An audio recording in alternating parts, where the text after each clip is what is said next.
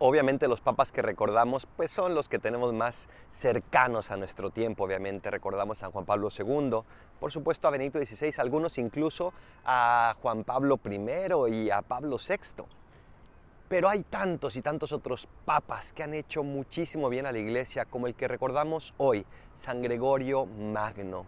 ¿Cuánto bien nos hace conocer la historia de la iglesia? Reconocer que no estamos solos y que lo que somos hoy es gracias a lo que muchísima gente, muchos de ellos santos, han hecho por la iglesia. Gracias, santos, por entregarse por nosotros. Soy el Padre Adolfo.